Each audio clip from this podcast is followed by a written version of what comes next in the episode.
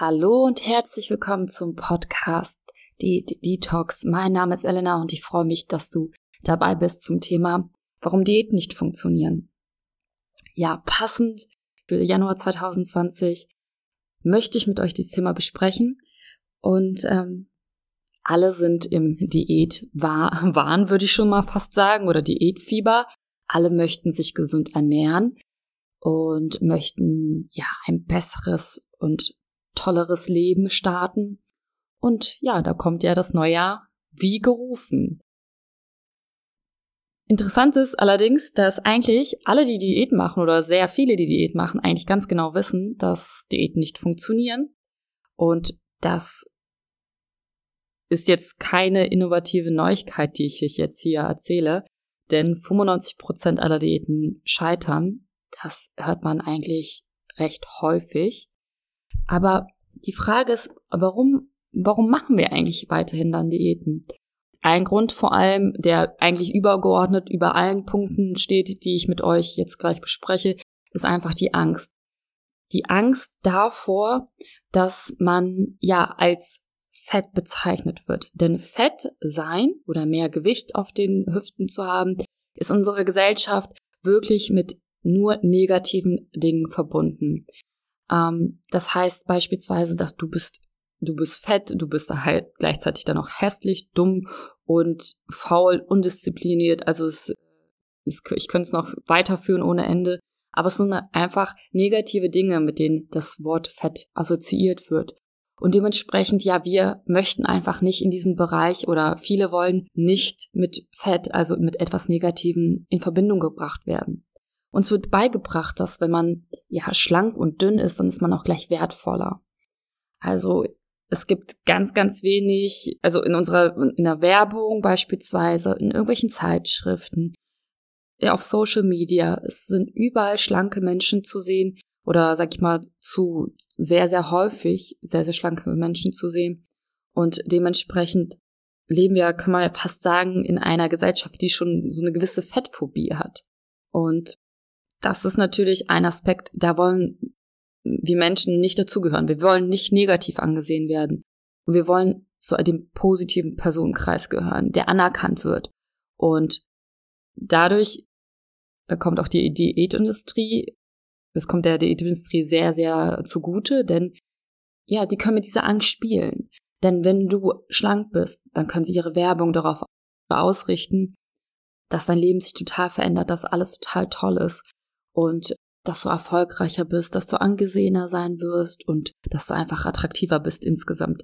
Das spielt natürlich auch eine sehr, sehr große Rolle und im Bereich, sag ich mal, Social Media, Instagram und ähnlichem ist das ein sehr, oder YouTube ist auch ein sehr, sehr großer Aspekt, dass das dann auch natürlich zieht. Man möchte einfach dazugehören. Das sozusagen als übergeordneter Punkt. Die Diätindustrie, die lockt auch ein immer mit irgendwelchen Challenges. Also ich hatte, also ich muss sagen, ich bin recht aktiv auf Instagram oder häufig auf Instagram und dann schaue ich mir auch einige Seiten an, auf denen ich früher unterwegs war und aus allen Nähten oder aus allen Ecken kommen irgendwelche äh, Challenges, wie du dich verbesserst, wie du abnimmst, jetzt wird sich dein Leben ändern und so weiter und so fort. Und das ärgert mich und es tut mir auch voll leid für die Menschen, die das, die das immer wieder in diesen Kreislauf von Diäten kommen.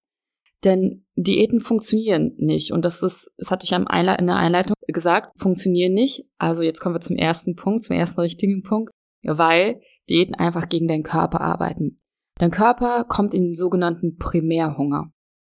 Dieser Hungerzustand ist in uns einprogrammiert, um uns zu erhalten. Das heißt, sobald du die Kalorienzufuhr runterschraubst, versucht dein Körper, jede Kalorie wirklich das Beste daraus zu machen und es verspielen sich verschiedene hm, Hormone, also hormonelle Umstellungen finden statt, so dass du dann beispielsweise auch darauf gepolt bist, von den Gedanken her Nahrung zu beschaffen.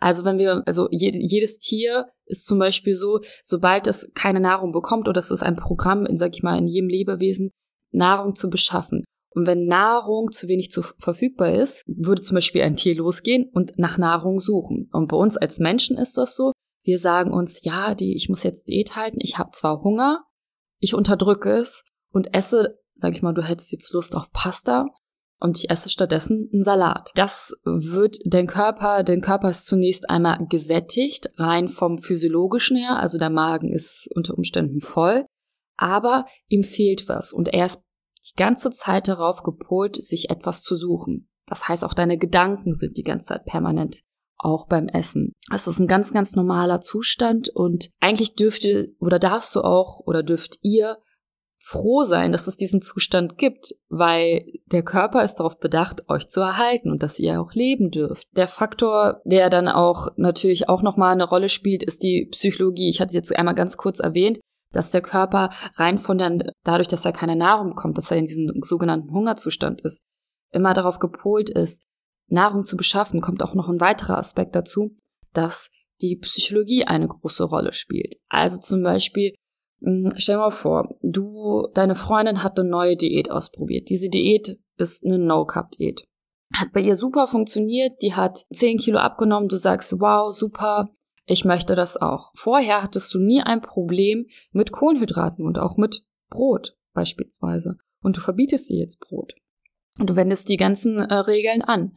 Und auf einmal gehst du durch die Welt und auf einmal denkst du die ganze Zeit ein, kein Brot mehr, kein Brot mehr, kein Brot mehr, kein Brot mehr, ich darf keine Nudeln mehr essen, ich darf keine Nudeln mehr essen. Und was wirst du dann sehen? Du wirst überall die lecker belegten Brötchen sehen, du wirst überall irgendwelche Pasta-Gerichte sehen und wirst die ganze Zeit, also dein Gehirn wird immer darauf fokussiert sein, das zu sehen.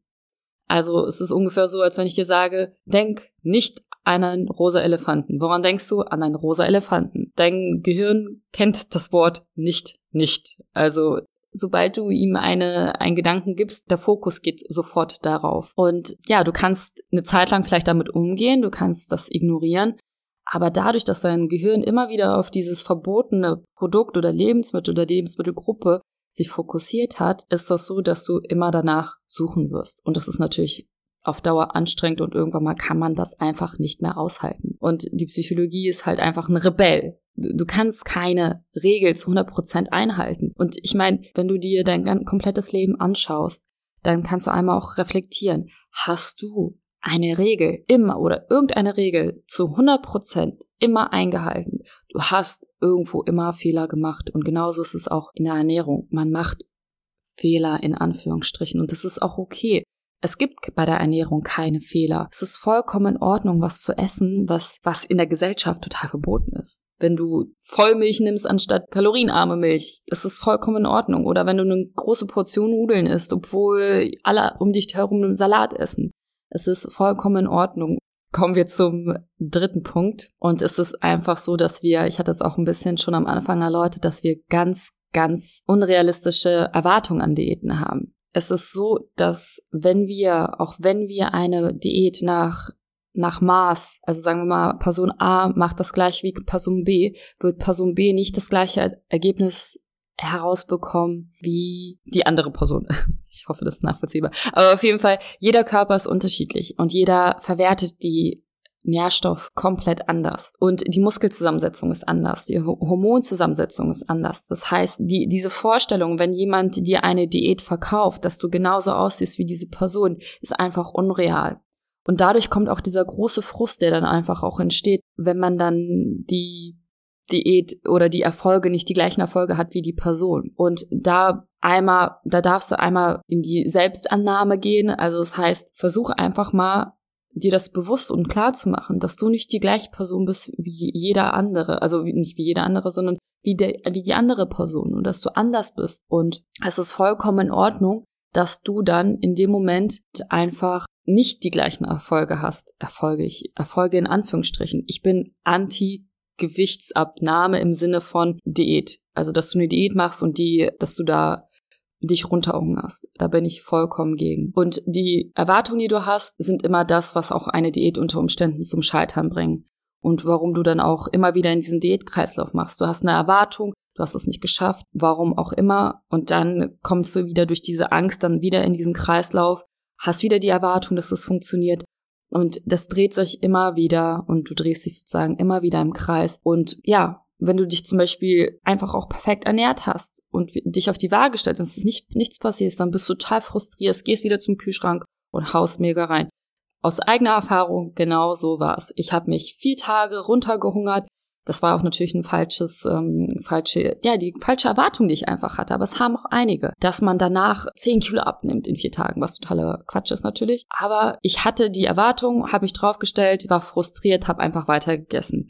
Und es war dann halt ein Kreislauf und dadurch habe ich natürlich auch immer mehr zugenommen. Und ich rede von mir, vermute, dass es unter Umständen bei dir vielleicht auch genauso ist. Und ähm, weiterer Punkt ist, dass wir die Annahme, dass wir denken, dass Gewichtsverlust gesund ist. Das heißt es nicht unbedingt. Zum Beispiel bei mir war es so, ich war sehr schlank, also ich habe neben noch mal irgendwann mal eine Folge auf über meine Diätgeschichte, aber es, in meinem Leben war es so, ich war ganz schlank und ich war auch mal übergewichtig laut BMI oder sogar untergewichtig einmal. Und als ich in einem untergewichtigen Bereich war, war ich alles andere als gesund. Und du kannst nicht hinter die Leute gucken. Das ist so einmal der erste Punkt. Vielleicht steckt irgendeine Erkrankung dahinter, wie bei mir beispielsweise. Oder, oder, oder. So, dass, ja, wir immer denken, dass, dass man gleich gesund ist. Aber, oder, und auch die Wissenschaft sagt uns, dass, wenn man gesund ist, dass man auch schlanker ist. Die Realität sieht aber so aus, dass die Sterberate beispielsweise einfach bei Menschen, die gesunde Gewohnheiten haben, viel, viel geringer ist als bei Menschen, die ungesunde Gewohnheiten haben und unabhängig vom Gewicht. Das heißt, wenn du auch etwas mehr Kilos auf den Hüften hättest, aber gesunde Gewohnheiten hast, also wie zum Beispiel genug Schlaf, genug Bewegung, kein Rauchen, dich gut um dich kümmerst, ja, dann, dann ist deine Sterberate, worauf sich so viele beziehen, worum es ja auch bei der Gesundheit eigentlich geht, dass du dich gut bewegst, dass du genü genügend isst und ausgeruht bist. Das ist ja wahre Gesundheit. Das wird einem nicht gezeigt oder nicht gesagt. Es wird immer nur gesagt, es wird immer nur die Verbindung gebracht, Übergewicht gleich Diabetes, gleich äh, Bluthochdruck und so weiter und so fort. Aber dass bestimmte Aspekte einmal genetisch da reinspielen und auch der Aspekt, dass zum Beispiel auch Rauchen ja auch sehr, sehr viel mit koronaren Herzerkrankungen, also ja, Herzerkrankungen zu tun haben, das keiner sehen und keiner hören. Und ja, das ist auch nochmal so ein Aspekt, dass das einem so als gesund verkauft wird. Aber schlank sein heißt nicht gesund sein. Und ich definiere Gesundheit immer so. Gesundheit ist für mich Körper, also dass Körper, Geist und Seele in Einklang sind. Und wenn du in einer Diät bist und deine Gedanken, also dein Geist vollkommen nicht gesund denkt und permanent klassifiziert und gut und böse, dann das ist nicht gesund. Das geht schon in eine in die Richtung Essstörung. Und ja, da darfst du eigentlich einfach in die Selbstannahme gehen und einfach auch reflektieren, was, was bedeutet für mich eine Diät und was, was will ich damit bezwecken. Und ja, mein Appell ist einfach, geh in die Selbstfürsorge, wertschätze deinen Körper, was er für dich immer tut. Und du kannst dich bewegen, du kannst Spaß haben, du kannst essen, was du möchtest.